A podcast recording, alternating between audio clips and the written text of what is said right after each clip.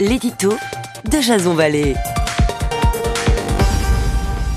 Bonjour, nous sommes le 24 mai 2019 et voici le titre de mon éditorial qui s'intitule La peur de l'inconnu. L'affaire Vincent Lambert aura réveillé le débat sur le suicide assisté en France. On peut être pour son maintien en vie ou au contraire réclamer son départ. Seulement, une question est à se poser.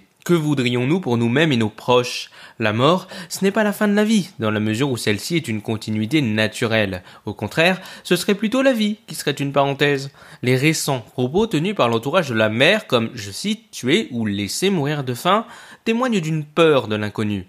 Parce que Dieu aurait soi-disant donné la vie, il conviendrait coûte que coûte de s'y accrocher, y compris lorsque ni notre corps, ni nos mots ou notre pensée ne pourraient s'exprimer L'une des plus graves conséquences qu'ont entraîné les religions, outre les croisades et le recul de nos libertés morales ou individuelles dans nos sociétés, c'est cette sempiternelle glorification de la vie et la répudiation continuelle de la mort. Si certains fidèles croient encore à un miracle, l'espoir ne fait pas vivre. Demeurer branché, lourdement handicapé, selon la loi, ce n'est pas être en fin de vie. Mais pour cet homme, il y a dix ans que sa vie s'est arrêtée.